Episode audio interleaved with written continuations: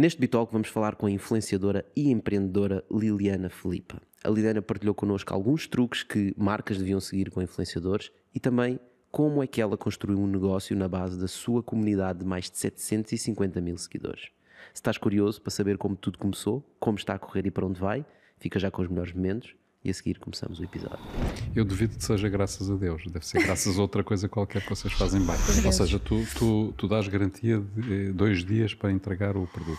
É Criar uma empresa de raiz implica saber tudo um pouco. Mas realmente é verdade, tu pões no Google, não vais escrever no Google como é que eu pago salários. É? Criar uma marca é diferente de criar uma empresa.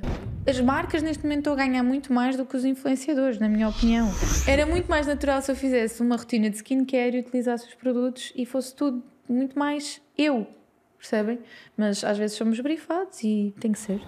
Mas quando foste, por exemplo, para a Casa dos Segredos, isso foi premeditado. Tu queres dizer é que vocês são muito maus em marketing com 750 mil seguidores? TikTok é o futuro. Se tiveres mais dinheiro para seguir no caminho errado, tu vais-te a perceber mais tarde que estás a fazer mal. Uh, alargar o leque de produtos e continuarmos a ser autênticos. Não perder essa autenticidade. Então, pergunta para Queijinho: a minha empresa pode-se considerar uma startup? Nós temos 10 horas por dia. Nós temos que criar as condições para estarmos felizes a fazer aquilo que estamos a fazer.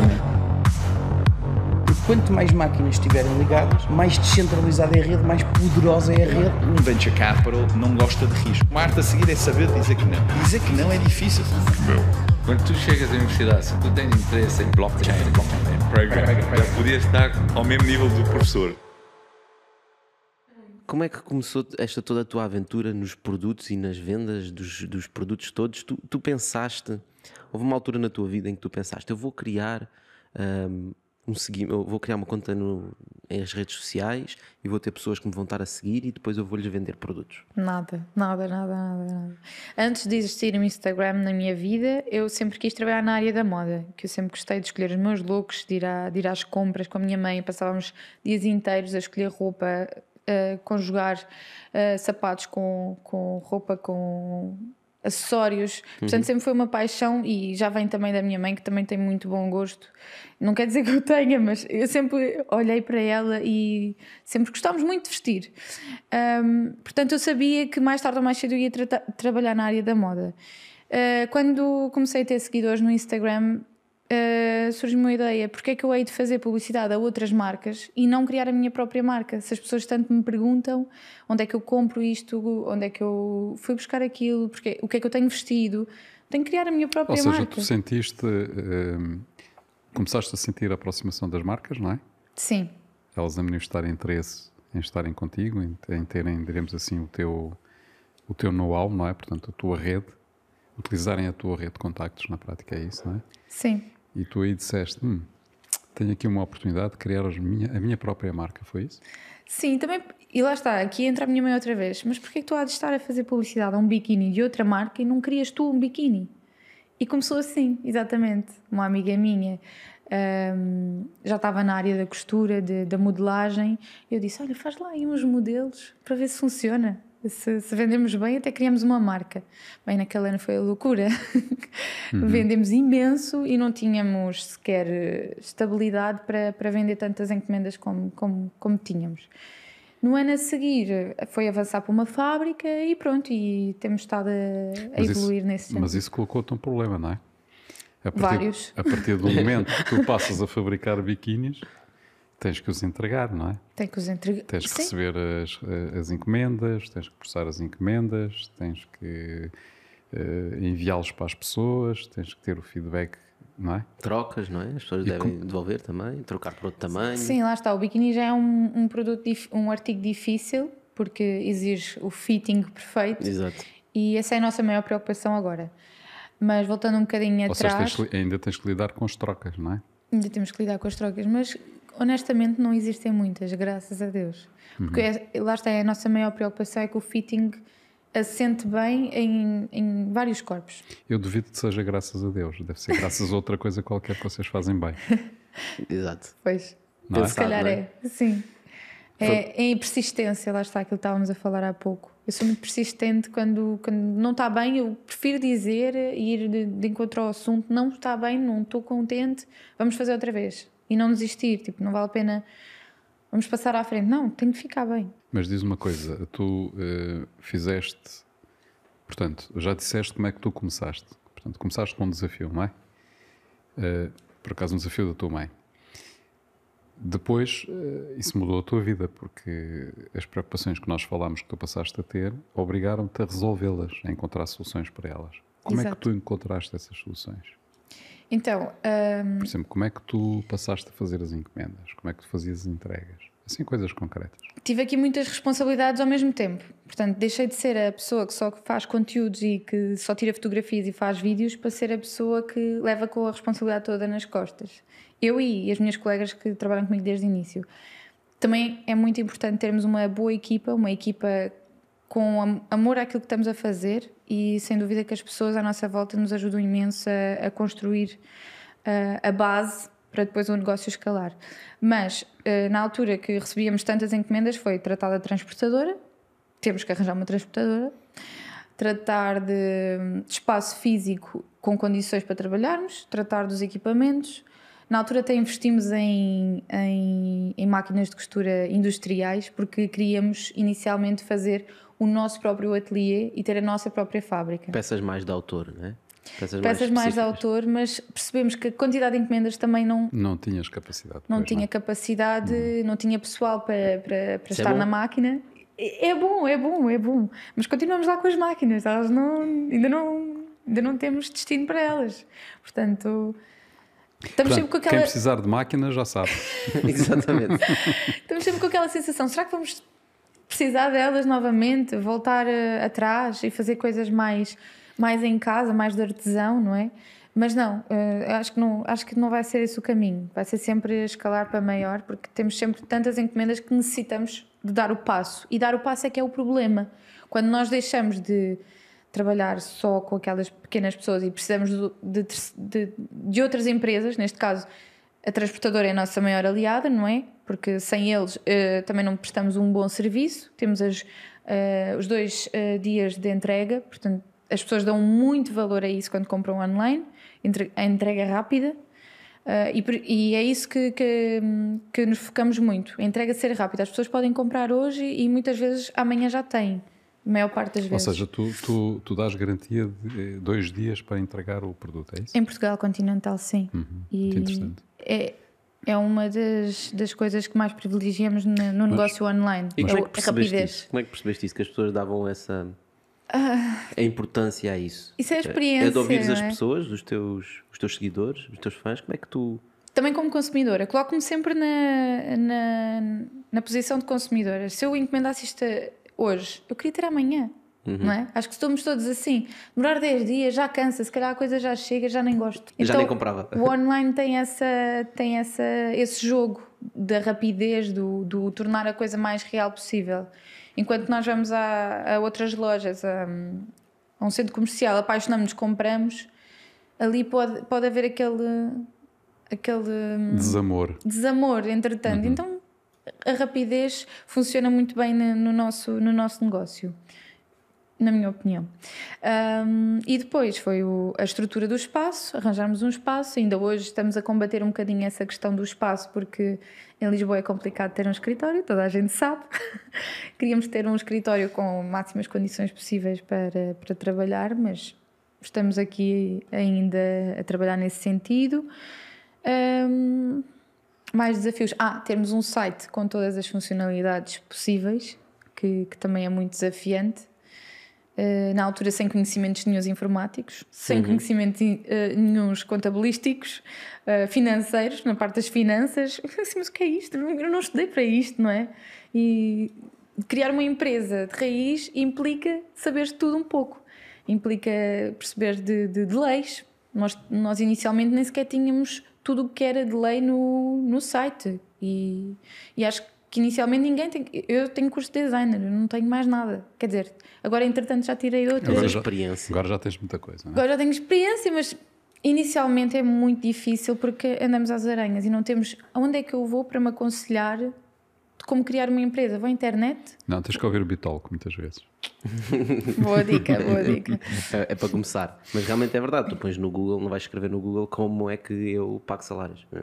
Exato. O que é que eu tenho que ter ou o que é atenção que eu- quando vou encomendar uma peça numa fábrica? não é? Quais são os primeiros passos para os primeiros passos para criar uma marca? Criar uma marca é diferente de criar uma empresa e Uhum. normalmente estão associadas ter uma marca e ter uma empresa.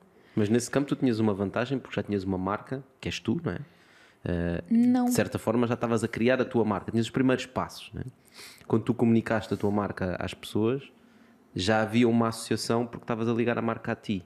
Sim. Eh, e nesse sentido tiveste alguma facilidade do que criar uma marca do zero que ninguém conhece e dizer assim: olha, agora estamos aqui, nós somos o Bitalk. O que é é um Bitalk? Pois. Okay, é um restaurante ou quê? Exato. Eu costumo, eu costumo dizer que foi- é mais fácil esse ponto de partida quando já temos algum público associado. Ah, e, e isso foi, foi uma vantagem, mas também foi fruto de, de eu arriscar, de, de não, não me importar com aceitar desafios. Portanto, Tu fizeste um caminho um bocadinho diferente daquele que, ou melhor, um caminho contrário àquele que muitos têm que fazer quando têm um projeto, eh, um projeto empresarial, não é?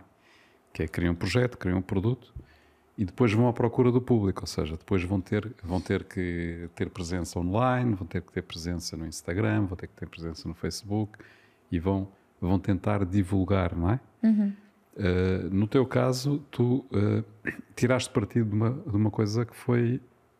Tu já eras conhecida, portanto já tinhas feito esse percurso em termos de, de influencer, chamemos assim, não é? Sim. É- Exposição, exposição social, digamos. assim. exato. Não é? Portanto, ou seja, tu procuraste uh, ser conhecida e depois tiraste proveito disso, não é? Sim, exatamente. Ou seja, passaste em ver, e depois foste elaborar o produto, foste elaborar toda a estrutura e, no fundo, procurar oferecer aquilo que tu achavas que as pessoas iriam procurar, não é? Iriam, Uhum. iriam, iriam consumir. Para estar finalmente na área que eu gosto. Exatamente. Uhum. Repara, isso é Isso é muito fixe. interessante porque é uma abordagem completamente diferente daquilo que é.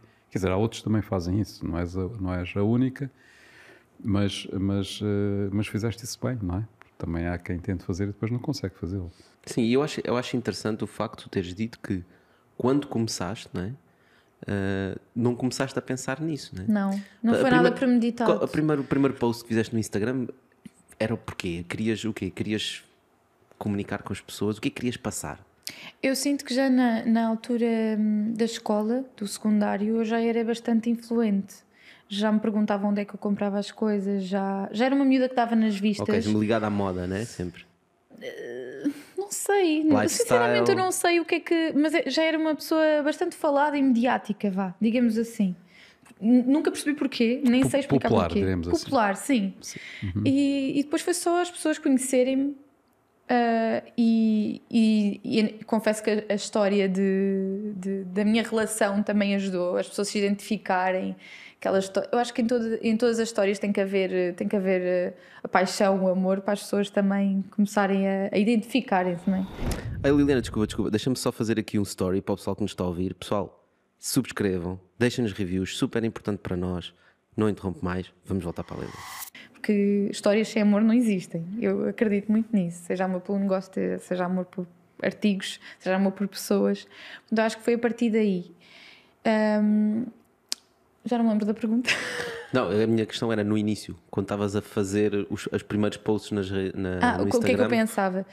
Ahm, não pensava nada, eu só queria partilhar Isso o é, meu dia é a dia. engraçado. Estavas a ser autêntica no futuro, não é? Eh, Encontraste ali uma ferramenta do género: olha, posso partilhar aqui com, com pessoas aquilo que eu sou. Sim, eu partilhava fotografias, achava que estava com um vestido giro e fotografava e punha. Não, não era nada premeditado. Eu quero ter muitos seguidores, eu quero fazer eh, isto e aquilo. Nada foi muito pensado. Depois sim vi a oportunidade e avancei. Mas quando foste, por exemplo, para a Casa dos Segredos, isso foi premeditado. As pessoas perguntam-me: querias, eh, querias aparecer, querias fama? Não era bem isso que eu procurava. Eu procurava desafiar-me a mim própria, tal como faço isso constantemente, mas eh, sem câmaras. Faço isso constantemente porque acho que as pessoas sem desafios não evoluem. E aquilo para mim foi um desafio muito bom mesmo. Muito bom. Mas e é- acho que toda a gente, algum dia na sua vida, devia fazer algo do género. Porque é super desafiante. Estás numa casa eh, com muitas pessoas diferentes de ti e pôs-te à prova. Se aguentas ali três meses com aquelas pessoas, eh, o autocontrolo, o... E depois aquelas missões todas, aquelas missões também puxam por nós, Uhum. porque eh, mexe muito com as emoções e com o psicológico. Tens sim, que ser estás ali racional. fechado, não é? Exato. E, sim, está-te a tirar da rotina. Mas do ponto de vista estratégico de negócio, eh, eu diria que foi uma jogada muito boa, porque deu-te, deu- fez-te ganhar muitos seguidores, imagino eu, né? Eu não, eu não sei quantos é que tinhas antes, ou Tu já depois. tinhas a ideia quando foste. A ideia quando, de. Quando foste para esse desafio, a ideia de criares uma marca tua? Ahm, já antes, já antes eu gostava de criar algo associado à Uhum. moda, sim. Ah, na altura queria, lembro-me na altura em que estava a tirar o curso de design, eu queria muito fazer joalharia. Ah, ainda não houve essa oportunidade, mas há de vir. Roupa sempre gostei muito também. E depois, sim, claro que me deu o público. Hoje em dia acho que não é esse o público que eu procuro e que, que mais me, me consome, entre aspas. Mas, mas sim, ganho, ganhei público, ganhei visibilidade e as pessoas conhecem muito dali e acompanharam depois a minha história. Família, os filhos, tudo isso é marketing, entre aspas, que as pessoas gostam de ver. As pessoas gostam de ver uma família real, uma pessoa normal a evoluir no seu negócio e tudo isso ajuda. Por isso é que eu acho que não, não- nada aqui é premeditado porque é tudo tão natural. É a minha vida e eu É, partilho Isso isso. é super interessante porque é, é tu passares-te de forma autêntica, não é? as pessoas ligarem-se com essas histórias, seguirem-te por causa disso, e depois quando tu lanças um produto, as pessoas de certa forma sentem que é uma extensão tua, não é? uma Sim, extensão sim, de sim, ti e daquilo que tu representas. Então estão mais predispostas a, a comprar esses produtos. Eu acho que isto é um ponto super interessante de avaliar a diferença entre criar uma marca deste género, como a Liliana fez, e como há outros influencers a fazer.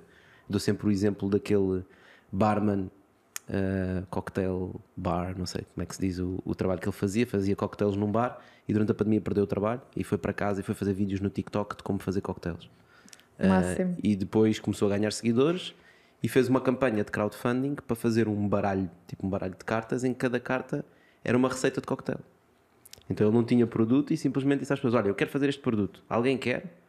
Uh, preciso de 50 dólares por cada baralho. E ele angariou, acho que foram 50 mil dólares, uh, tipo, numa semana. Né? E esta criação destas marcas, que não são aquelas marcas que nós estamos habituados, das Nikes, das L'Oreals, das Hugo Bosses da vida, não é? que são marcas profissionalizadas e que criam seguidores e criam fãs para uma marca que não é uma pessoa. né? E estas diferentes outras marcas que só apareceram graças à internet e às redes sociais, que são pessoas que representam um estilo de vida e um lifestyle e determinados valores, as pessoas ligam-se a isso Sim. e depois compram os produtos que essas pessoas eh, falam, que essas pessoas patrocinam. Em alguns casos, como tu disseste, são marcas que vão ter com eles. Porquê?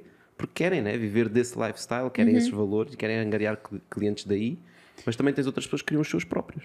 Sim, isso é a riqueza, é a riqueza que existe hoje em dia com as redes sociais, não é? Pá, é, é um Porque- power incrível. Ou seja, de facto, hoje qualquer pessoa, por muito Diferente. por muito diferente que seja, por um gosto que tenha super especial e, e que, não que antes não conseguiria encontrar ninguém que, que aderisse a isso e que o admirasse ou que eh, quisesse partilhar as mesmas, eh, as mesmas ideias ou os mesmos gostos, não é? Hoje em dia consegue encontrar outros algures, Sim. algures no mundo, não é? Pode, pode ser a milhares de quilómetros de distância. Sim, sim. Qualquer E sítio isso, do e planeta. isso ser base para qualquer coisa. Pode ser base para uma comunidade, pode ser base eh, simplesmente uma comunidade para debater ideias, eh, ou pode ser eh, um mercado potencial. Portanto, ou seja, pessoas dispostas a consumir o mesmo tipo de produtos ou produtos com determinado. Uhum. E pode ser coisas muito específicas, né? porque no teu caso tu estás numa área que é bastante abrangente, né? portanto os produtos que tu vendes são grandes mercados. Mas uma pessoa que adora malabarismo e que só faz vídeos de malabarismo e está sempre a falar de malabarismo e começa a ganhar seguidores das pessoas a verem que ele é autêntico naquilo que ele fala. Que ele antigamente não conseguiria ter ninguém, provavelmente, em, em seu redor, não é? Dentro E do tinham que ir circuito para de as, amigos. para as estradas fazer malabarismo e pedir dinheirinho aos carros ou estar na- nas praças. É a vantagem das redes seguidores. sociais.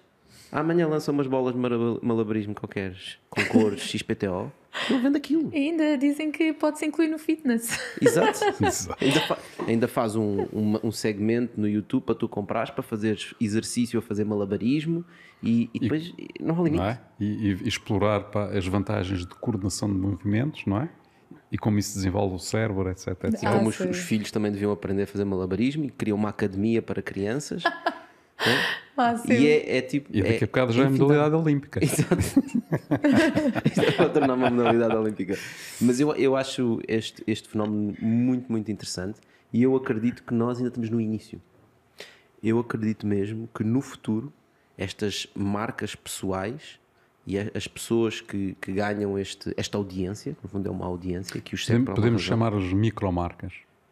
Micromarcas, sim, pode ser. Pode ser. Ah, e eu acho que vão ter cada vez mais poder. E vai haver cada Espero vez mais. E cada vez vão ser mais de nicho. Ou seja, tu vais ter pessoas que, que falam, por exemplo, ah, só biquínis para um determinado tipo de pessoas, Sim. né? uma determinada cultura. Sim, os meus biquinis são de nicho, totalmente. Não é Pronto. para, para toda a Europa, digamos. Ahm, Sim, na Finlândia faz um bocadinho de frio. não, mas eh, agora eh, eu, eu- é o percebo, fitting. eu percebo O aquilo. nosso fitting é muito associado ainda a latino, ao Brasil, Estados Unidos. E aqui a Europa ainda não está totalmente preparada. Mas já, já, eu, eu sinto cada vez mais, cada vez mais. Grandes marcas também já se aproximam mais de, de- do nosso estilo, do nosso nicho. E eu acho que acima de tudo, estavam há pouco a falar de que isto ainda vai eh, crescer. Eu acho que acima de tudo a palavra é confiança. Se a pessoa segue determinada pessoa e adora e re- revê-se num estilo de vida assim, vai confiar. Se eu, digo- se eu disser que aquele biquíni é giro e veste bem, e se eu vestir num, num determinado sítio, as pessoas confiam e compram. É confiança. Por, por isso é que as marcas cada vez mais estão a utilizar influenciadores para crescer. Cada vez mais não. Eu acho que uma marca que não utiliza influenciador, mais dia menos dia vai utilizar. Mas isso Não- também, isso também tem a ver com outro fenómeno. é um beco sem saída. As pessoas compram marcas também por confiança, Sim. não é? Portanto, se tu compras uma determinada marca e gostas dessa marca e consomes essa marca, é porque também confias nessa marca. Eh, o- A grande questão, a grande diferença está em que antes isso custava muito dinheiro. E, era muito, e muito do dinheiro que era investido na construção da marca era dinheiro desperdiçado. Porque, Era. porque os Agora meios, não é. Exatamente, porque os meios Impactavam pessoas que não interessavam. impactava um monte de gente que não interessava. Portanto, epá, um anúncio na televisão vai para toda a gente, não é? E fazer perceber isso às marcas que ainda não entenderam. Esse é o drama. Não é o meu trabalho neste momento, mas às vezes estou. Desculpem, interromper. Não, não, não. vai, Às vezes estou num- numa conversa de amigos ou pessoas conhecidas e não entendem que os influenciadores são necessários neste momento. Porque é muito mais focado para as. As marcas neste momento estão a ganhar muito mais do que os influenciadores, na minha opinião. Porque vão direto ao assunto. Só que as marcas antes utilizavam outros influenciadores. Era- A televisão era um influenciador por si. Pois. Ou uma rádio, ou um jornal eram influenciadores, porque tinham o seu público, não é? Uhum, sim. Portanto, e utilizavam esses públicos para chegar, para chegar às pessoas. Sim. Só que eram influenciadores demasiado abrangentes. Abrangentes. não é? Generalistas. Generalistas Agora que não. não. Hoje em dia, eh, no fundo, o, As televisões ainda o são. que estão a fazer, as tele- continuam a ser, não é? Portanto, ou seja, os grandes meios de comunicação social continuam a ser generalistas, não conseguem competir em termos de eficácia, não é? Com o trabalho que fazem os influenciadores, conforme tu estás a dizer. Neste Portanto, é muito momento, mais não. focado, não é? E, e, de facto as marcas, eh, as marcas procuram os influenciadores porque têm o target, conseguem identificar muito rigorosamente O o, target vida. exatamente que eles procuram. E é? a segmentação de determinados produtos, né? Tens, por exemplo, ah, uma Hugo Boss que vende vários tipos de produtos, pode agarrar neste produto e dizer assim: ok, relógios. Quem é que são os influenciadores Uhum. que têm este segmento que faz sentido? Puma, relógios para ali. Eh, não sei, não sei o que é que o Hugo Boss vende. Perfumes. ah, é aquele, aquele Camisas, influenciador ali. Camisas, é aquele influenciador. Então deu uma nova ferramenta às marcas para conseguirem segmentar os seus produtos ir aos influenciadores certos. Não é? Sim. E eu acho que aqui entra também uma coisa importante que é os valores dos influenciadores em si próprio, Sim. não é? Portanto, uma não podes ser um influenciador que é qualquer coisa que vem, eu vou fazer publicidade, Não. não é? Porque o que vai acontecer é estás a dar um tiro no pé. Claro. né? E portanto, também existe aqui uma certa responsabilidade, e é aí que, as, que estavas a falar na confiança. Acho que As também- pessoas confiam nos influenciadores para dizer, não, ele vai escolher os produtos que vale a pena Sim. comprar, não é? Tu sentes essa responsabilidade? Os produtos que tu fazes, sentes claramente porque são teus, não é? Totalmente. Mas sentes, Totalmente. em geral, no, eh, nos influenciadores que conhecem, nas pessoas que fazem isso, Uh, existe alguma tendência de aceitar tudo o que vem?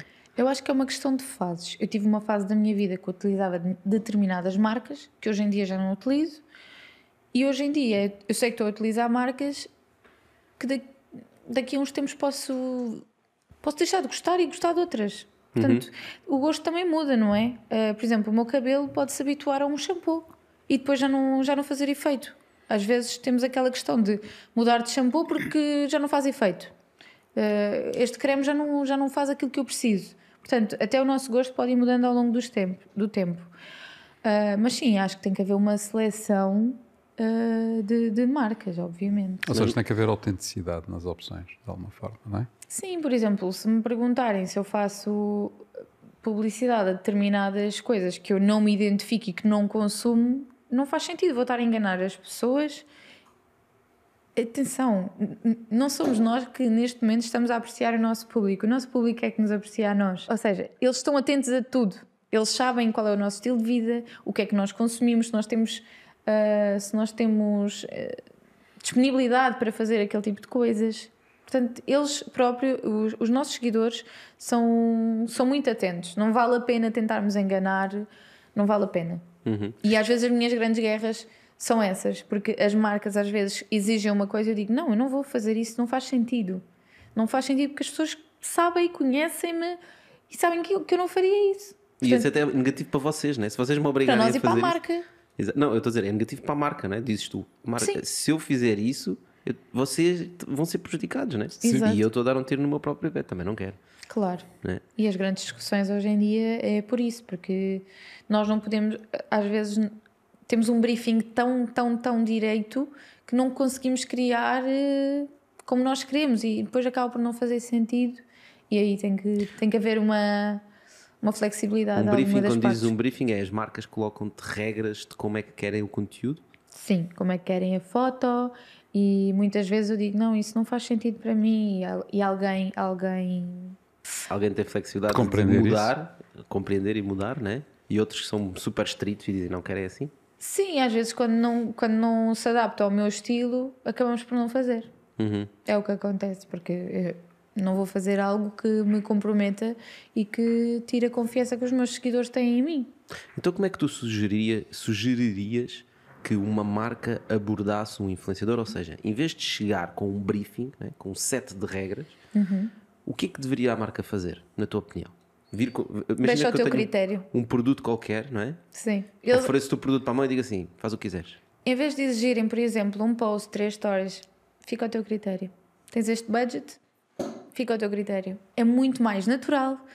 Ah, e eu, e eu, eu sei como é que os seguidor, como é que chego mais perto às pessoas. Às vezes aquela comunicação de carreguem no link e não sei. Isso é tão chato. Tão chato. E, e é isso que eu às vezes tento explicar às marcas. Não é assim que vamos lá chegar. Não é assim. Eu tenho que ser natural. Eu tenho que estar a beber, sei lá, estar a beber um bom vinho. Estou a beber vinho, estou a comer uma massa e depois digo: Este vinho não sei de onde é mesmo bom. Ah, mas tem que ser natural. Agora, compra este vinho porque é mesmo fixe. Não.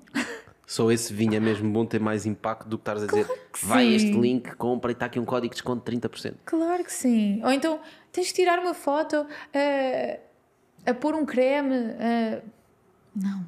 Com, com, com as nossas embalagens atrás, não é? Era muito mais natural se eu fizesse uma rotina de skincare e utilizasse os produtos e fosse tudo muito mais eu, percebem? Mas às vezes somos brifados e tem que ser. Uhum. Isso, é, isso é um bom. É uma boa dica, não é? É uma boa dica para as marcas e especialmente, por exemplo, agora existe muita tendência destas startups, estamos a falar há pouco, as pequenas empresas eh, que estão a lançar produtos inovadores né? e que sabem que um dos canais eh, mais eficientes para chegarem às pessoas é ir a estes eh, influenciadores que têm um público segmentado. Um, nós, por exemplo, no Olicipay somos investidores de uma empresa que se chama Oscar, faz reparações em casa, se já ouviste falar. Já. Eh, Ainda não, ainda não pedi o meu serviço, mas eu tenho um código para pedir o meu serviço. Pronto, e eles têm uma estratégia eh, exatamente de chegar a influenciadores. Um, e quando eu falo com o João, o João Marcos, o founder, ele diz sempre isso: que é eu não quero estar a dizer para fazer isto ou aquilo. Eu literalmente digo às pessoas: olha, nós temos este serviço, se tu gostares de usar, eh, se Partilha. quiseres experimentar, usa. né? Ele quase nem diz partilha, né? porque ele sabe que Eu Ele acredita no isso. produto dele, não é? Eu senti isso. Ele acredita no produto que está a vender Uhum. e acredita que se as pessoas experimentarem, os influenciadores, influenciadores também precisam de conteúdo para partilhar, né? E precisam de falar de algumas coisas. Não, e, e eu gosto de dar conselhos às pessoas. Portanto, se eu conheço um serviço que é ótimo, eu vou dizer para utilizarem o serviço. Mesmo que não esteja a ser paga ou que nem sequer me ofereçam. Há mu- muitas vezes eu estou a pagar o serviço e partilho na mesma. Faz parte da tua autenticidade. E, Sim. e- e, no fundo da autenticidade tu queres que as pessoas continuem a sentir, não é? Sim. Porque se não às tantas, tudo, tudo o que tu te mexesses era Pago. Era, era pago. Não, é assim, se nós temos a- a- amigas e podemos dizer a uma amiga, olha, vai àquele restaurante que é mesmo bom, vai. Porquê que não podemos dizer para a nossa, para a nossa comunidade? Ok, e acho isso, isso muito interessante e fica a dica para as marcas. Epá, Deixem as pessoas criar. pensem que os influenciadores são criar. pessoas. São pessoas, atenção, não é? E Não, não, pessoas não é só isso, repara. É, é- é- A criatividade. É isso tudo. É que se eles são influenciadores, E sabem criar, é é? porque sabem. Exato. É porque sabem como fazê-lo, não é? Senão nunca seriam influenciadores. Exato. Se não, eram pessoas, se não seriam pessoas contratadas para fazer anúncios. Não é isso que eles querem. Eles querem pessoas que sabem impactar o seu próprio público, que conhecem o seu público, conhecem os seus seguidores. E a melhor forma, de facto, de chegar a esses seguidores, se é esse o objetivo, porque senão não estavam a falar, a falar com aquele influencer, se querem chegar àqueles seguidores, foco, pá. Deem liberdade. Não, deixem ao Exato. critério. Deem liberdade. E o pior para mim é quando eu gosto do produto, acredito no produto, mas não gosto da fotografia. Mas fiz a fotografia assim porque me pediram, porque não queriam de outra forma. Mas eu gosto do produto. Liana, não faças. Não faças. Pois, basicamente é aí que cais. Mas não é? aí que, que as- muitas coisas caem. Mas depois tens alguns influenciadores que ainda se calhar estão um bocado no início e também precisam de fazer, não é? E começam a, a cair nesse. Sim, mas já, já houve muitas eh, ações que caíram precisamente pela foto que pedem. Não, não, não faz sentido. Aquela foto de produto básica já cansa e não, não, não vai impactar ninguém. Sabes, isso, Só vê aquela publicidade e já passa.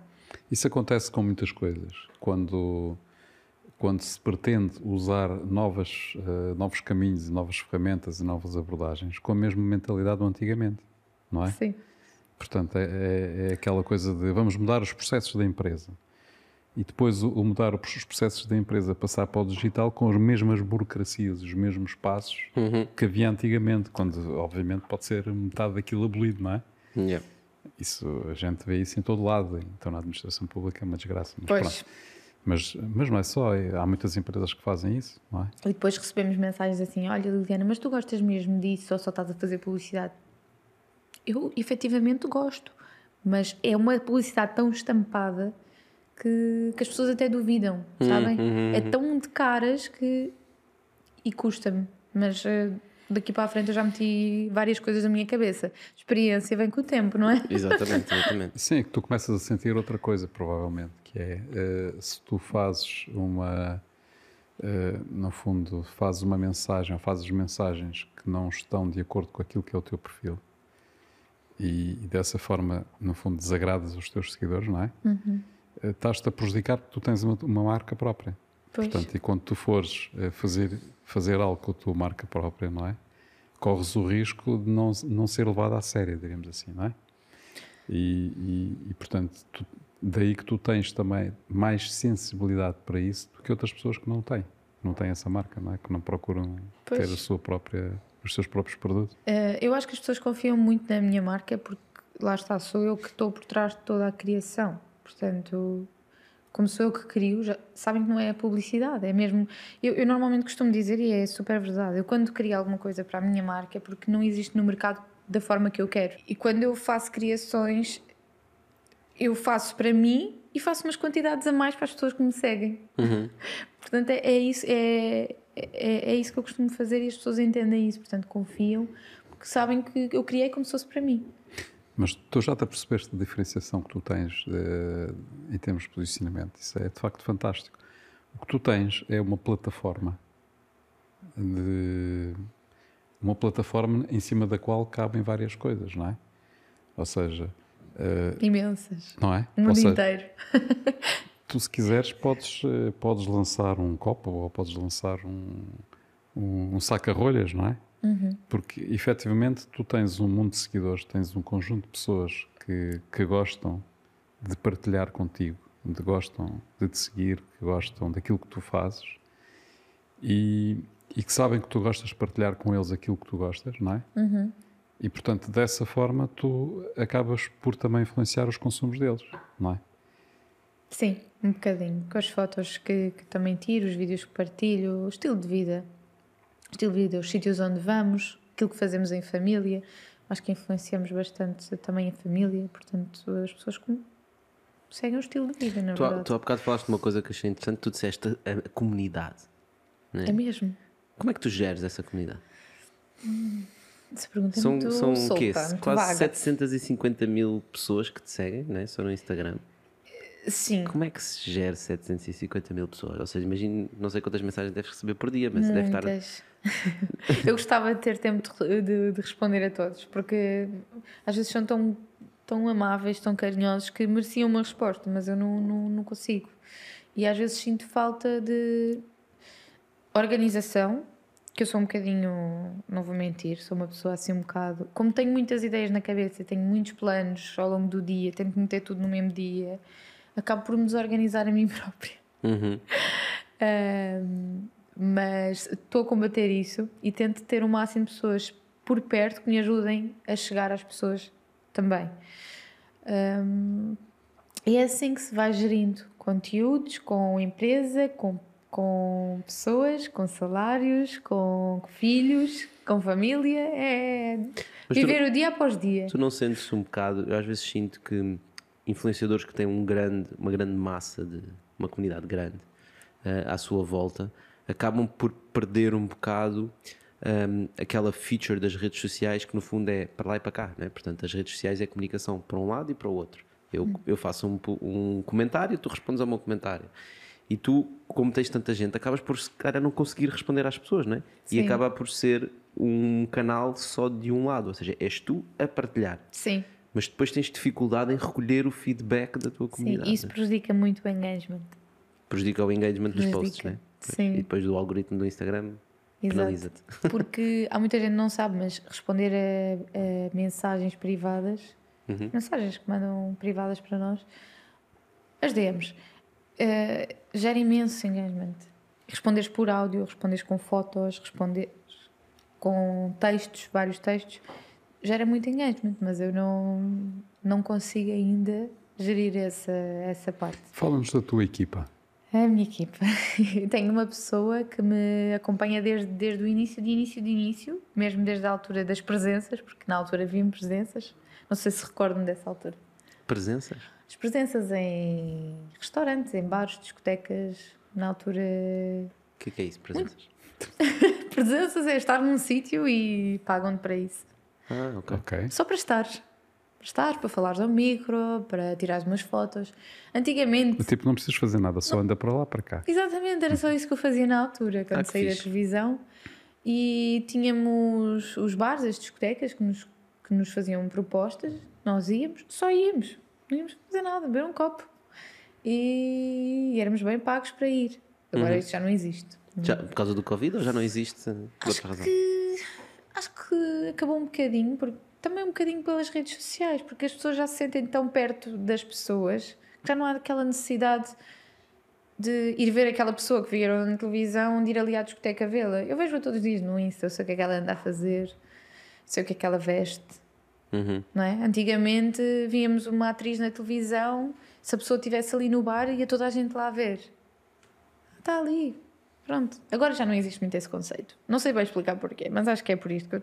Acho que é pelas redes sociais. Mas ainda existe, por exemplo, existe, isso pode ser interessante, se calhar não no sentido de presença, mas no sentido de puxar da presença física para o mundo digital, não é? Por exemplo, eu se fosse lançar um restaurante novo, com um novo conceito, eu gostava que os influenciadores fossem lá, provassem os pratos, tirassem umas fotografias e fizessem umas ag- stories, não é? Agora não são presenças, são os eventos.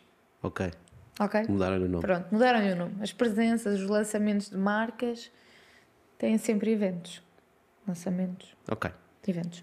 E pronto, tenho uma rapariga, voltando à questão, Exato. tenho uma rapariga que está comigo desde o início, que é a Inês. Tenho uma sócia, que também é a minha melhor amiga, que é a Mónica Fernandes, que hum, criou comigo os biquínis e mantém-se até hoje. Portanto, ela é o meu braço direito na área do swimwear e do fitness. Depois tenho uma outra empresa, eu tenho duas empresas. Uma é do swimwear e fitness com a Mónica e a outra é o design, Design. que tem roupa, calçado, agora artigos, eh, produtos de beleza e pretendo ter mais coisas, mas calma, um dia de cada vez. E, e pronto, e é isto. Eh, essencialmente são elas duas. Eh, às vezes contratamos freelancers, Uhum. um, mas desde, desde sempre são elas as duas. E depo- agora temos uma recente aquisição que é a Anitta. Um, temos a Isa também na parte de, de, de embalar encomendas e a gestão de stock e tudo mais. Portanto, neste momento, quatro a tempo inteiro. Então, eh, Mais, mais eu. a ver se eu percebi. O teu Comigo. modelo assenta no facto de tu teres eh, sócias em empresas especializadas, chamemos assim, não é? Hum. Que asseguram, eh, no fundo, o desenvolvimento desses, desses produtos, dessas linhas de produto, não é? Sim, eu estou focada mais no meu Instagram, no meu conteúdo pessoal. Certo. Claro que sempre que há reuniões e decisões eu estou, mas tento cada vez mais afastar-me do processo Do dia dia. das da burocracias, de finanças, contabilidade, e-mails, essa parte chata, tenho que me afastar, senão não tenho tempo para, para depois para o meu Instagram e para cuidar de, da minha comunidade Ok. no meu Instagram. Mas agora, ainda continuando, portanto, tens eh, os teus sócios que estão por linhas de produto, chamemos assim, linhas de oferta, não é? E depois tens eh, centralizada toda a parte de logística, correto? Sim, tenho um escritório onde está uma pessoa. Aquela parte das encomendas, envios, Sim. não sei o quê, é independente de qual é a linha de produtos, correto? Sim, a parte logística de envio, neste caso, é, é comum às duas empresas. Uhum. Mas E neste- quem é que gera os clientes? é a Inês. Uhum. A Inês que é, é a pessoa é que eu comum. mais confio para, para tratar disso. Graças a Deus. Ou seja, tens também, no fundo, tens também uma mini estrutura comum para lidar com os clientes, é isso? Sim, Uhum. sim, sim, sim. No fundo, a estrutura das empresas é mais uma estrutura legal, se calhar, e de posicionamento para fora. e de parceria, portanto, no fundo é para, para, para os sócios naquelas linhas poderem, no fundo, serem founders, co-founders eh, daqueles produtos, não é? Uhum. Sim, Faz sentido. Agora, ela, no fundo, a Liliana mantém a relação com, com os clientes, que é o seu forte, não é? Portanto, são, são, são os teus seguidores, não é? É aquilo que permite lançar os produtos e tu mantens essa relação perto de ti, em termos de envio das encomendas, tá, tá, tá, tá, tá, porque é para, no fundo, imagina que tu daqui a, uns anos vais ter eh, 20 parceiros, 20 microempresas com linhas de produto diferente, não é? E, mas aí convinha de facto manteres a mesma estrutura, uma estrutura única para lidar com os clientes. sim, sim, sim. É esse, é esse o foco. Não sei se estou a fazer errado, estou a fazer bem. Acho que estás a fazer muito bem. Acho que faz bastante sentido. Ah, eu, vou, eu faço um bocadinho as coisas a experimentar às vezes. Tu fazes de forma intuitiva. Intuitiva, sim, muito. E E tu intuitivamente estás a fazer muito bem. Sim. Às sim. vezes há intuições que não batem no sítio certo, não é? sim, Neste caso pa- parece fazer bastante sentido, porque não faz sentido teres uma estrutura para cada uma delas, não é? Porque a verdade é que Claro tudo que vem de um ponto só. o Vocês, nome continua a ser Liliana Filipe, Exatamente. portanto vocês fazem publicidade sei lá, no Google ou assim, ou é tudo vendido através da tua página? Uh, isso é o nosso calcanhar daqueles. Nós somos péssimas, falo péssimas porque é uma, uma equipa composta por mulheres uh, a trabalhar nesse sentido de, de anúncios, Google. Eu nunca fiz nada disso. Atenção, eu acho que se escreverem biquinis portugueses no, no Google, o nosso não aparece. Uhum. É péssimo. Eu ando a tratar disso, mas quer dizer. Não sei, nós só, atingimos o público Tu com queres, o tu, quer- Instagram. tu queres dizer é que vocês são muito maus em marketing com 750 mil seguidores? Quer dizer, eu- não, o que eu estou a dizer é que se estivéssemos, se Tu calhar, no excelente. Google, eh, atingíamos muito mais. E neste momento É ainda, não, ainda não conseguimos. E outras redes sociais, já pensaste? Por exemplo, tu TikTok, estás no TikTok? estamos a apostar muito no TikTok. O Uhum. TikTok eh, acho que é o futuro. Que o TikTok é, o tem futuro. um reach orgânico in- incrível, né? Organicamente chegas. Sim. É. Tem- temos vídeos que viralizam e são vídeos básicos, não é? Às vezes. Temos uma, eu tenho um TikTok pessoal e também já temos um TikTok para a marca. Liliana Filipa Brand, podem seguir. Liliana Filipa Brand. Sim. Isso é o que é o da marca. É o da marca. E o teu é só Liliana Filipe? Sim. Yeah. Fixe. Pois é. E tu procuras outras redes sociais ou. Também estamos momento no YouTube. Tenho o YouTube, um canal que já atingimos os 100 mil seguidores, já tenho a placazinha. Mas agora o YouTube também está muito parado. O YouTube está mesmo muito, muito, muito parado. O que é que queres dizer comparar? Não sei, não tem grande alcance e sinto que os grandes youtubers portugueses também pararam de produzir conteúdo. Porque será? Acho que as marcas também não apostam muito no YouTube. Não... E TikTok? TikTok, gente. TikTok é o futuro. Que ainda não está no TikTok, pessoal. Que dá TikTok. muito mais trabalho do que uma simples fotografia no Instagram. TikTok dá muito mais trabalho. Mas nós aqui em Portugal também somos muito influenciados pelo, pelo Brasil. Ou seja, as trends, não sei se vocês, se vocês percebem bem TikTok, mas aquilo tem sempre. Vamos dar umas coisas. Aquilo tem as trends. E as trends em Portugal são brasileiras. Uhum. Engraçado. Porque eles. É, é a língua, né? É a Portanto, eles língua, juntam. a língua. As músicas, as danças, as dancinhas com, com uma roupa vestida, já, já estás a fazer publicidade à roupa. Certo. Mas e como é que as pessoas sabem o que é que é? Eu vejo uma roupa qualquer num vídeo.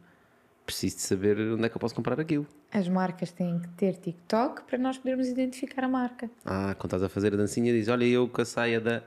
Na descrição. tal, tal, tal. Exatamente. Ok. Por exemplo, é um exemplo. É um exemplo. E depois as pessoas vão lá e encontram mais peças que gostam e etc, etc. Ahm, sem dúvida. Mas é- achei interessante essa, essa questão que estás a dizer do YouTube. Parece que o YouTube está-se mais a tornar um repositório de vídeos, não é? Não tanto uma rede social, porque o YouTube, na verdade, é uma rede social. Ah, mas está-se a perder um bocado, se calhar, com a quantidade de vídeos que existem lá, né? a forma como eles são colocados ou catalogados. As pessoas não vão propriamente ao YouTube fazer scroll. As pessoas vão ao YouTube ver um vídeo específico, Sim, não é? e por pesquisa. Uhum. Não é? Quando queremos alguma coisa, pesquisamos. Enquanto no TikTok e no Instagram não, não fazemos isso. TikTok ficam horas Se ali fazer. o YouTube tem que ser encarado mais como canal. É um canal, sim. Mais como canal do que Para ver propriamente uma uma rede social. série, para ver. Acho que o YouTube podia fazer mais séries. Muito interessante. Mas eu, neste momento, vou, vou mais ao YouTube para ouvir músicas e para ver videoclipes. Eu, Uhum. enquanto Enquanto consumidor. consumidora, sim. Vejo mais o YouTube para ver, pois, Para era ouvir músicas e ver os videoclipes, fica ali a rolar. ouvir música. Agora, Isso é engraçado, por acaso, é uma coisa que acontece muito. Agora, o que é que tu aconselharias? Eh, repara, há, montes de empreendedores que têm o, o, o teu problema ao contrário, não é? Que é, eh, têm um produto, têm uma ideia, têm um produto, têm uma estrutura e querem eh, encontrar o seu público. Querem chegar ao seu público. Até podem ter o público identificado eh, em termos sociais, quem é que eles querem atingir, etc. É? O seu target, diremos assim. Eu sinto que já posso dizer isto. Eu estou a tirar uma pós-graduação em redes sociais e tenho aprendido imenso. É ótimo. Posso fazer publicidade, que é europeia, o IAT. Eh, Estou a adorar a pós-graduação. Tenho lidado com pessoas incríveis que me ensinaram muito e só tive tipo três aulas. Uau. e estou a adorar. É excelente. É muito focada no, no objetivo. E acho que a primeira coisa a fazer é mesmo as personas. Eu, enquanto marca, esqueci-me de fazer isso. Eu nunca fiz isso. O que é que são as personas, Adeliana? Fazer uma persona é criar literalmente um sim. O que é que ele gosta, o que é que ele faz, onde é que ele vive, se é casado, se é solteiro. Um sim é muito bom. É exatamente isso. É imaginarmos que estamos a criar um sim. Portanto, imaginar uma pessoa real, não é? E imaginar tudo à volta dela, o que é que ela gosta, os seus gostos, onde é que está. Arranjar uma fotografia e colocar no centro da empresa, onde têm reuniões. Imaginar, eu vou vender para aquela pessoa. Como é que eu vou comunicar? Como é que eu vou chamar a atenção dessa pessoa? Era assim que eu Onde, começava. onde é que ele está, não é? Onde é que ele está? O que é que ele consome? Uhum. Não é? Portanto, É diferente um, um homem de 50 anos de uma miúda de 15. Portanto, para- os meus serviços servem para quem? Então é identificar pelo menos 3, 4 personas. Era por aí que eu começava. Três, quatro personas. Sim. Ok, portanto, isso aplica-se exatamente, tirando redes sociais, aplica-se exatamente numa empresa quando vai vender, é, é a mesma coisa. Para todas Precisas as sempre de empresas. personas. Sim, precisas sempre. Ok. E isso, Eu não next, sabia isso. next step. Próximo Next passo. step. Exatamente. Eu traduzo, próximo passo. Encontrar pessoas que, que estejam no projeto como tu estás, eh, que querem vencer.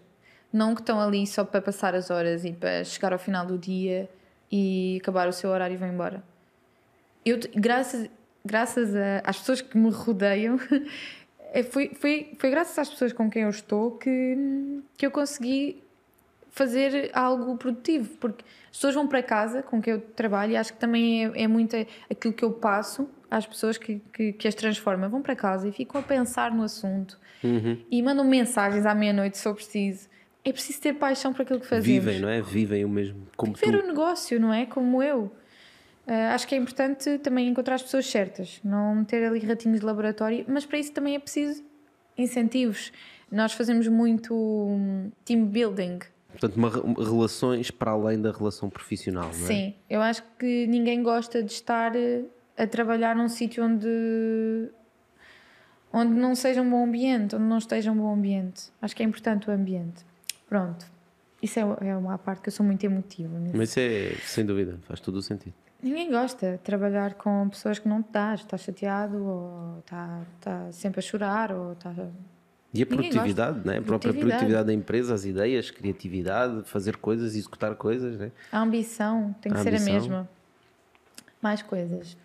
Ahm, procurar um informático. Eu, eu também tive muita dificuldade em encontrar uma pessoa, porque eu acho que já já tive com cerca de três ou quatro informáticos e ainda não encontrei a pessoa certa Se calhar preciso. Mas tu precisas de um informático para quê? Para desenvolver as ideias que eu tenho para o meu site. Uma pessoa que também ambicione mais, ambicione mais, que ambicione fazer coisas bem feitas, porque às vezes fazem só por fazer, só para receber o, o dinheiro. Uhum. E, e é por isso que eu acho que ainda não encontrei a pessoa certa, porque é preciso saber mais, não é? Depois lá está, também é necessário, eh, no caso da minha, da minha empresa, das minhas duas empresas, a empresa autossustenta-se. Nunca tivemos investidores. E eu acho que precisava ao início. Se eu tivesse, se calhar, um investidor mais ao início, as coisas evoluíam mais depressa. ah, conseguia fazer eh, coisas mais de raiz. Ou seja, agora já vou, eu já vou mudar três vezes o meu site porque inicialmente não tinha valor para, para investir também nessa área. Expliquei-me bem? Sim, mas, mas deixa-me acrescentar aí, para ir contra o teu ponto, que é os investidores aceleravam, verdade, podiam ter acelerado, mas muito do que tu criaste e um dos teus maiores valores e esta comunidade não é acelerável. Não. E eu acho que isto é uma mensagem importante que às vezes as pessoas pensam, as marcas e as empresas, que podem despejar dinheiro nas redes sociais e criar uma comunidade à volta de uma marca, ou à volta de si, ou à volta de seja o que for. E isto é uma daquelas coisas que precisa de tempo. Porque quando deixas de despejar o dinheiro, deixas de ter influência. Deixas, deixas de ter influência. Deixas de ter autoridade e confiança, que falaste há pouco, não é? Sim. E- mas repara, aí tens outro aspecto: é que se tiveres mais dinheiro para seguir no caminho errado, tu vais-te a perceber mais tarde que estás a fazer mal. É verdade, porque acabas por despender dinheiro sem. Imagina que tu tinhas, Sem eh, tinhas recursos e tinhas dinheiro para fazer um site melhor. Ou para fazer o, Só que tu, nessa altura, não sabias o que sabes hoje. Uhum. Portanto, tu, nessa altura, nunca ias fazer o site que tu precisas hoje. É verdade. Portanto, tu ias. Nem ias- havia desenvolvimento suficiente para fazer o que Claro, portanto, tu podemos ias, fazer hoje. ias despender recursos, grandes recursos, para uma ideia que tu, que tu pensarias nesse momento, nesse tal momento, de que tu irias precisar no futuro. Mas isso não, não, nunca Se iria calhar acontecer. agora não precisava. Claro, nunca iria. Tu ias mudar à mesma os três sites. Ias fazer à mesma o terceiro site. Não te Sim, preocupes. é verdade. Só Sim, é tinham verdade. saído todos mais caro.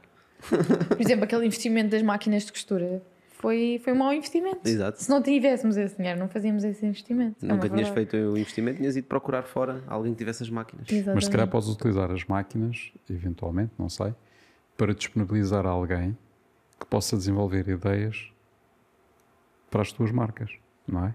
Sim, sim. Por isso é que ainda lá estão. Podes fazer quase com um micro-laboratório para pessoas que não têm máquinas e gostariam de usar aquele tipo de máquinas para fazer alguma coisa, não é? E que talvez, e vão trabalhar para elas próprias, não vão trabalhar para ti, mas pode surgir dali ideias interessantes que tu possas depois utilizar para, para, para o teu público, não é? Sim, é bem visto. Pode ser uma forma de desenvolvimento de produto. É quase como Um laboratório um- de ideias. né? Exatamente. Um, um investimento em, em, em- em investigação e desenvolvimento, diremos assim, não é? Sim. Estás a ver? Sim, sim, sim. Como tem muitas empresas. Portanto, é no fundo tu aproveitares uma estrutura que já tens, não vais criá-la, ela já existe, e poderes aproveitar nesse sentido. Talvez uma sugestão, não é? O que é que adicionarias mais a esta questão dos, dos conselhos? Lá está, é, é a parte da informática, já falámos. E eu acho que falaste também uma coisa que é um bom conselho, que é hum, autenticidade, não é? aquela confiança que tu passas para as pessoas e, portanto, isso também tens que ser autêntico. Lá está, também depende, depende se é uma marca, se é um serviço, mas uh, se tiverem de trabalhar com influenciadores que mais tarde ou mais cedo todos se vão render, deixem-nos criar, deixem-nos ser autênticos e partilhar a experiência, a maneira deles, senão não vai ser tão uh, natural e não passam tanta confiança. Portanto, era uhum. isso que eu faria. Eu acho, eu acho que são, são temas muito interessantes que se aplicam desde sempre em quando a humanidade construiu negócios, não é? Uh, mas à medida que a nossa tecnologia vai evoluindo e nós vamos tendo novas ferramentas, há pequenas coisas que vão sendo mais importantes e que vão ganhando importância, né? Portanto, esta questão da autenticidade hoje em dia, pá, tu sabes, tu fazes um determinado conteúdo ou se tu estás a vender uma determinada marca que dizes que fazes uma coisa, mas depois estás a fazer outra coisa, as pessoas vão perceber. Porque há exposição, não é? A transparência é brutal. Há exposição, há essa Exato. transparência que antes não havia. Cada vez mais nós colocamos personalidade na, naquilo que fazemos. Já não é só já não é só fazer, tem que haver personalidade. Temos que mostrar aquilo que somos feitos, não é? Estavas a falar nisso, eu estava a pensar, tu há bocado partilhaste que gostavas de entrar numa fase de maior aceleração, não é? Em termos do, do próprio negócio. Uh, como é que se consegue, primeiro, como é que se consegue acelerar, do teu ponto de vista, porque tu começaste, uh, começaste com os teus próprios meios, conforme nós já, já partilhaste, portanto foi em crescendo. Uh, e neste momento te sentes que necessitas de, de alguma forma de acelerar. Eu gostava de perceber em que sentido é que estás a dizer isso, acelerar, se é acelerar em termos de vendas, se é acelerar em termos de criação de produto. E depois há, há aqui um, um, tema subjacente a isto, é como é que nós conseguimos eh, expandir o negócio, eh, alargar o leque de produtos e continuarmos a ser autênticos, não perder essa autenticidade que é, que é, que é, o, que é o segredo do negócio na prática, não é? Portanto, é, aquilo, é aquilo que somos nós, não é? Portanto, e quando, estamos a, quando crescemos, já temos aquela questão das, de uma coisa são as pequenas, small is beautiful, não é? Ou seja, as, as empresas pequenas conseguem ter personalidade, conseguem ter eh, motivação para os colaboradores, conseguem funcionar de forma Sim. mais disruptiva e inovadora uhum. e depois quando se tornam grandes quando se dá o passo maior ficam, ficam gordas, eh, não se conseguem mexer uh, perdem, perdem a chama. A essência. Não é? Perdem a chama. Como é que é possível, e lá está sempre esse desafio de empresas grandes não perderem a chama? Como é que elas conseguem crescer e como é que se consegue fazer crescer os negócios sem perder a chama, sem, sem perder o small is beautiful, não é? Boa questão. Pronto, agora o nosso próximo passo seria a internacionalização, porque acho que em Portugal nós já atingimos o nosso nicho, tenho essa ideia que todas as pessoas que gostam de biquínis do, no, do, do, nosso fitting já conseguimos atingir esse público. O próximo passo é sair de Portugal e. Pois o problema é como é que sais de Portugal, porque é assim, se os teus Exato. seguidores são portugueses, Exato. é esse o teu mercado. Tem que ir a marca e não eu. Esse, mas vai, Tem que ser a marca a voar. Mas, mas, a marca foi atrás de ti, não é? Como é que tu agora Exatamente. consegues pôr a marca a voar sozinha? É tentar que a marca se despegue e se vincule pela, pela qualidade. Uhum. Isso eu não. Isso aí, qualidade, eu não. Não abdicas. Eu, eu não abdico de qualidade. Mas não. tens consciência que aí vais entrar na competição de todos. Sim, tenho. Não é? Tenho. Mas a Helena já disse que gostava de desafios. Eu gosto de desafios. Atenção que eu não sei se, se consigo competir com grandes marcas. Não sei se consigo. Provavelmente não. Provavelmente não. E também não sei se consigo competir com marcas que vêm de outros países com mais desenvolvimento que o nosso. Não será que se fazia mais sentido continuares a apostar no teu mercado? E, não sei. E alargares uh, o, leque de, o leque de oferta? Eh, eu sinto que às vezes, eu sinto que a maioria das pessoas adora os produtos, querem muito, mas não conseguem porque não têm budget. Sei que esse é o problema da nossa marca. E atenção, que eu não pratico uh, preços que deveria. Eu pratico preços abaixo daquilo que a minha empresa deveria partilhar. Deveria cobrar. Deveria sim. praticar, sim. Eu, eu já pratico abaixo porque sei que as pessoas não conseguem mesmo que gostem. E o, o grande problema é esse. É ter. Um, é tudo feito em Portugal, atenção. E as fábricas portuguesas fazem grandes quantidades para fora, pequenas quantidades para dentro. Uh, quando fazem, porque a maioria das, das fábricas fecham-nos a porta e dizem: Eu não faço pequenas quantidades, só faço 4 mil, 5 mil por cor. Isso é de loucos para o público português, não é? Uhum. Então o que é que acontece? O preço sobe. o preço sobe, eu não consigo. eh, Mas, eu vai- mas vais competir com os outros. E vou competir. E vou à luta. Não, não, estou a dizer, o preço sobe, o teu custo, o teu custo de produção é, é, é mais caro e vais, vais competir com os outros que têm, que têm tiragens, diremos assim, Gigantes. gigantescas, não é? E lojas espalhadas pelo país inteiro. Que eu não tenho. It's an unfair, é, é, é uma luta injusta É. e por isso eu acho que se calhar faria mais sentido tu focares naqueles nichos que eles não conseguem e focares naquilo que eles não conseguem fazer. E já tens demonstrado know-how, tu sabes mexer com uma plataforma que eles ainda não aprenderam a mexer, pelo menos da forma como tu sabes, e se calhar procurares essas vantagens, por exemplo, agora falaste no TikTok, pode ser uma oportunidade grande para tu chegares a outro tipo de pessoas também, não é? Sim. Eh, outros produtos de outras Sim. pessoas adja- adjacentes, mercados adjacentes, produtos adjacentes. Eh, e se calhar tens uma estratégia que eles não têm, né? eles gastam muito dinheiro em marketing, calhar tu podes fazer de uma forma diferente. Eh, tens uma- edições mais limitadas, É que não Pois, mas enquanto eu forma. não conseguir fazer grandes quantidades, eu não vou ter fábricas. A questão é essa. Eu queria muito fazer determinados produtos e não consigo porque não tenho quantidades. Uhum. Porque em Portugal não se consome tanto como lá fora.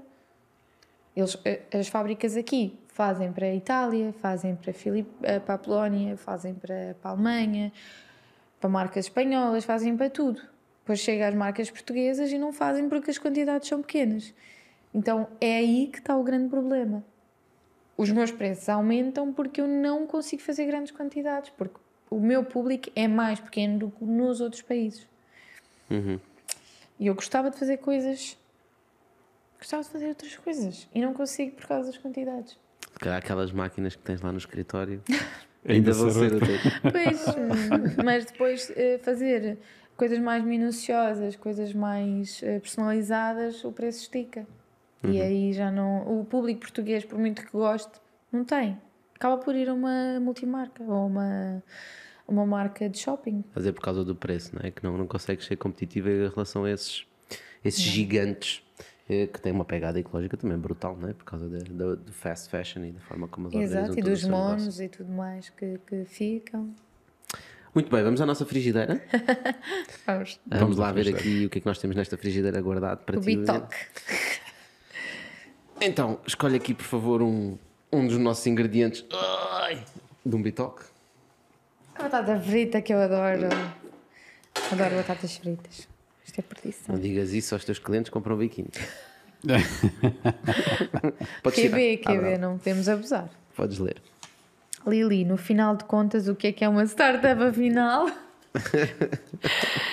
Ah, pelo que eu percebi, uma, a diferença entre uma startup e uma PME é quando se consegue escalar um negócio através da tecnologia, sem, sem exigir muito de Normalmente recursos recursos humanos. Exato. Exatamente.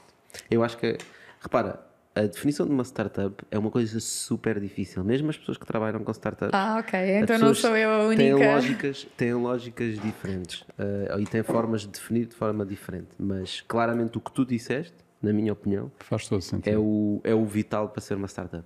Ok. Portanto, se tu precisas de aumentar o número de recursos humanos, o número de pessoas para conseguires satisfazer quando aumentas o número de clientes, Uma fábrica é o contrário de uma startup. exatamente. Portanto, se queres produzir mais, tens de pôr mais mão de obra. A não ser que sejas como Elon Musk e metas só robôs. né? Ou uma empresa, ou uma, ou uma empresa, Adorava. ou uma empresa de consultoria, por exemplo.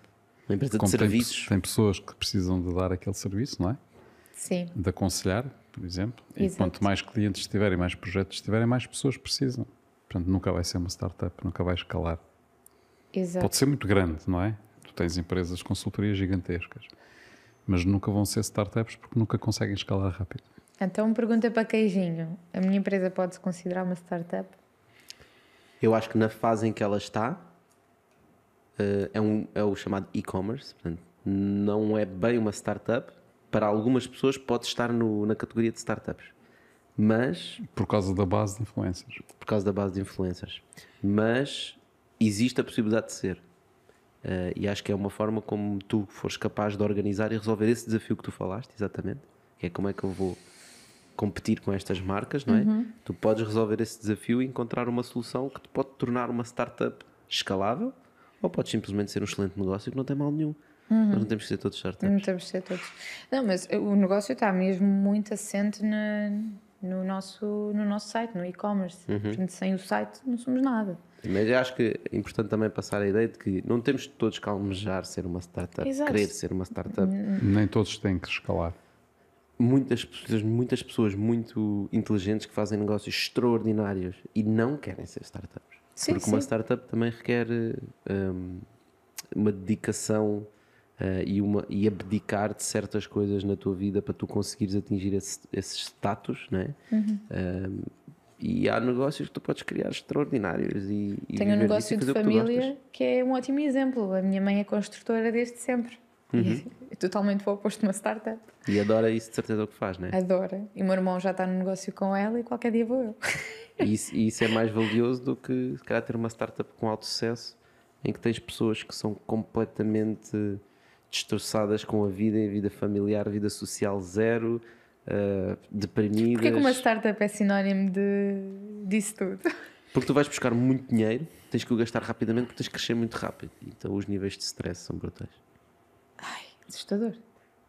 Já viste que é fazeres uma ronda de investimento junto de um investidor e põe-te 20 milhões na mão. Tens 20 milhões de euros e tens que gastar esses 20 milhões de euros e ter o máximo de clientes possível, o mais rápido possível. E competir com uma multinacional. Ou várias multinacionais. Pois, é muito estressante. Tentar ultrapassá-las. É, quer dizer, todos os negócios hoje em dia são estressantes. São, mas há níveis, níveis de stress diferentes, né? Sim, está muito acelerado isto. Já deves ter visto a forma, por exemplo, como o Elon Musk fala do trabalho. Eu vi uma entrevista dele há uns tempos que ele dizia: pá, ninguém deveria passar por isto que eu passei de trabalhar tanto. Uma pessoa que dorme ao lado da, da empresa, já dormiu no chão da fábrica, tem duas empresas altamente tecnológicas e inovadoras que tem que gerir.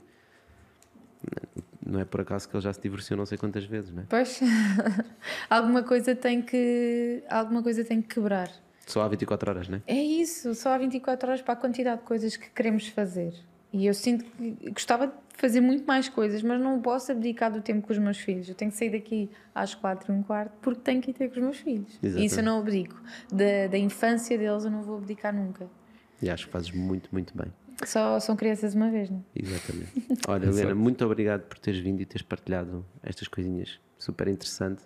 Ah, acho que é bom que até. tenha acrescentado algo. Eu acho Se não, obrigada também. Eu por- acho que sim. Não sou, ah, para quem não te conhecia, ah, ficar a conhecer, acho que é uma história muito interessante e estás de parabéns com o que tu já construíste. Obrigada. Para quem já te conhecia e viu cá ver o, o episódio, acho que ficou a saber um bocadinho mais de ti, que não conhecia noutras coisas. E ficam a conhecer também o Bitalk, já agora. E se quiserem verificar outros episódios, falamos de várias coisas, desde negócios, ah, estilos de vida, work-life balance, portanto, esta questão do stress, de como criar empresas, ah, de tecnologia, de vários temas. E o que nós queremos é mesmo trazer pessoas diferentes.